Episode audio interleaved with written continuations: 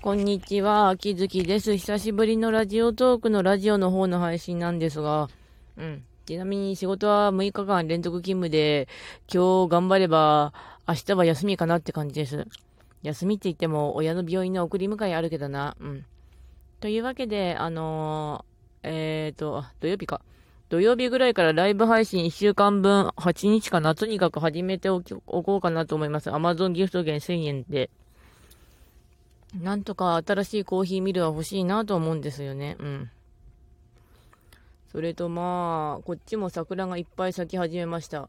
ここ石川県なんですけども、金沢の桜見に行きたいんだけど、見に行く暇ないなとは思いつつも、うん。でもこっちも桜が咲いているなと思います。というわけで50秒ぐらいですが終わります。それではご視聴ありがとうございました。それではまた。